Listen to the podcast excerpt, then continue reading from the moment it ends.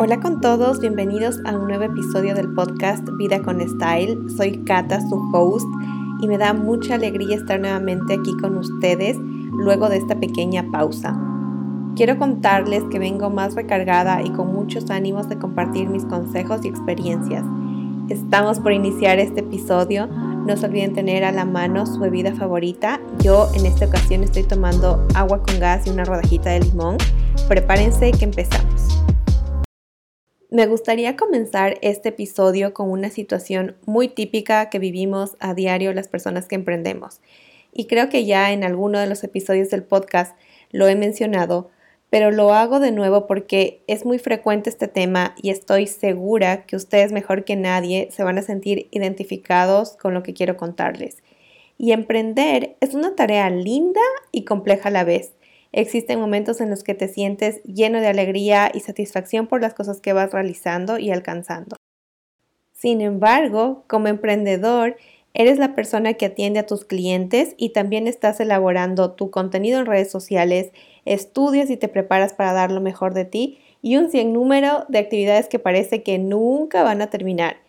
En algún momento es normal que te sientas cansado y saturado. En mi caso, eso yo experimenté hace poco, a tal punto que las ideas de contenido para este podcast, créanme, que se me secaron. Ni una mala idea ni un mal pensamiento venía para hacer el contenido de este podcast. Y es precisamente en esos momentos de oscuridad cuando debes acudir a ese grupo de apoyo en el que puedes compartir esos pensamientos, esos sentimientos que tienes con total vulnerabilidad respecto a la situación que estás atravesando. Y una vez que tú sueltas con alguien más todo ese shampoo que tienes en la cabeza, vas a sentirte más aliviado y vas a poder ver las cosas con mayor claridad.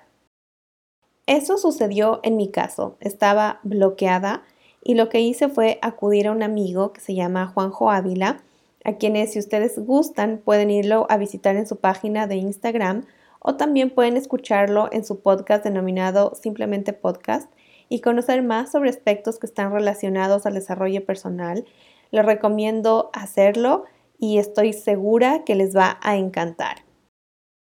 Volviendo nuevamente al tema, la conversación que tuvimos puedo decirles que fue súper poderosa y le contaba que no entendía el motivo ni la razón ni el por qué las ideas que tenía para este podcast se me habían terminado, se me habían secado que estaba bloqueada y no sabía cómo volver a retomar este tema para tener nuevas ideas. Y también le pregunté que si en el desarrollo de su podcast él había pasado por alguna situación similar como la que yo estaba viviendo en ese momento. La respuesta que tuve de su parte fue que sí. Me dijo, es normal que sucedan estas cosas. La inspiración es algo que viene y va. Y si en este momento yo no me sentía tan inspirada, él me recomendaba que lo deje por un momento, deje de forzarme por tener un tema por el podcast porque así no lo iba a lograr y me iba a sentir más frustrada todavía. Más bien, lo que yo obtuve de Juanjo en esta conversación fueron ciertas recomendaciones que puedo decirles que las puse en práctica y han funcionado. Hoy quiero contarles algunas de ellas y también combinadas con algunas experiencias que he tenido y las he implementado en estos momentos de crisis creativa, los cuales son 100% aplicables cuando se presentan estas situaciones para la creación de contenido o cuando simplemente la inspiración en lo que tú haces sientes que se ha ido.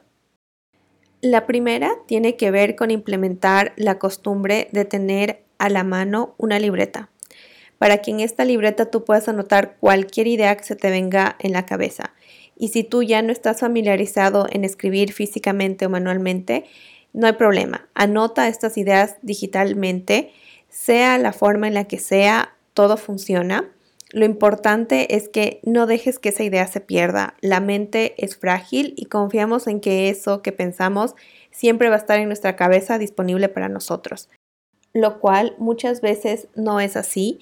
Por eso es mejor anotar en un papel, en una servilleta, en tu libreta o en una aplicación que tengas para anotar todas estas ideas y tenerlas ahí guardadas cuando tú las necesites o cuando tú las busques, estén en un lugar en específico y puedas usarlas y beneficiarte de ellas.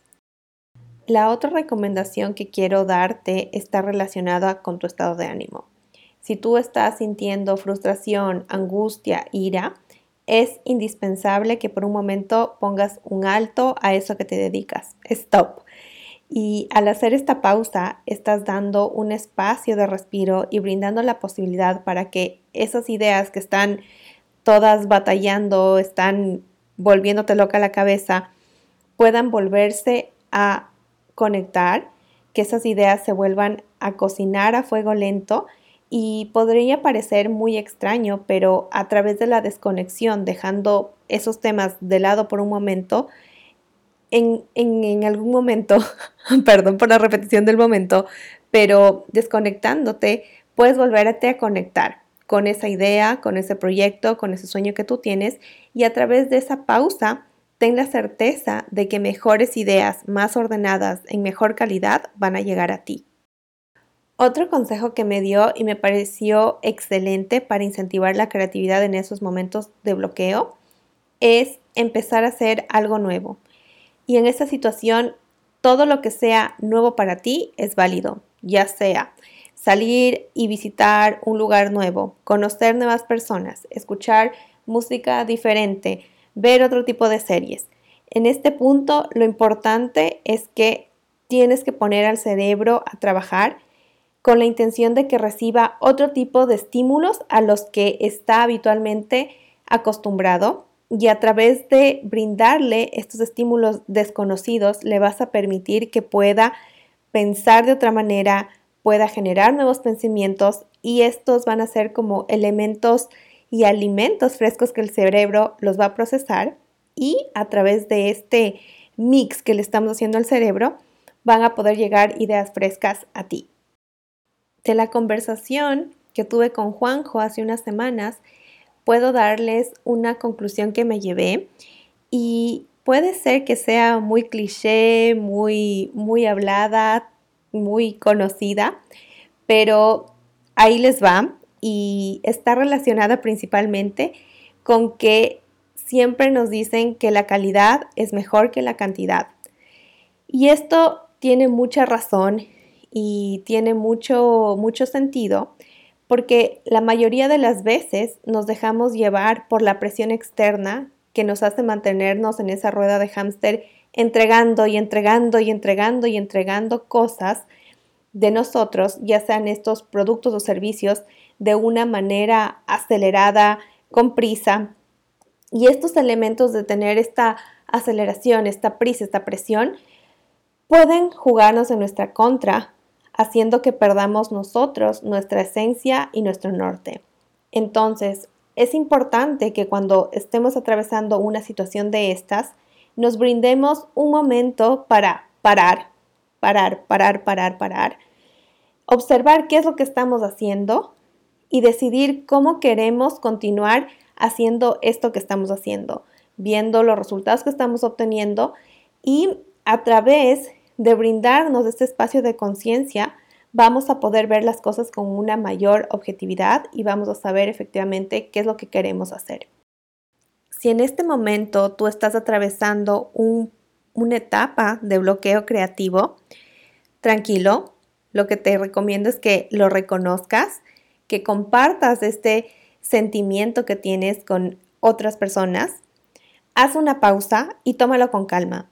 Es muy importante que también en esta situación le añadas una dosis especial, un condimento especial de amor propio, también de mucha paciencia, de autocompasión, de descanso, de amor y de intención.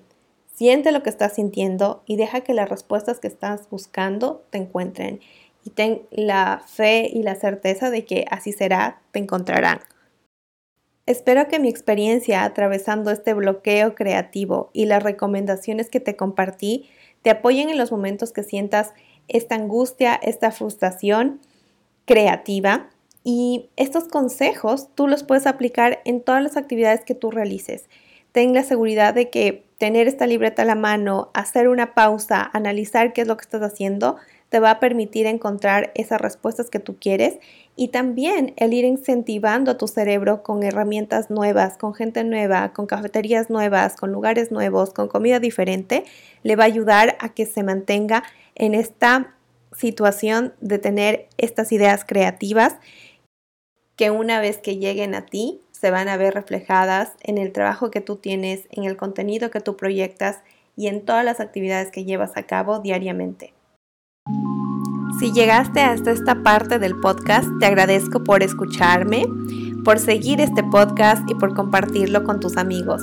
Espero que esta información te sea muy útil y nos vemos en una próxima.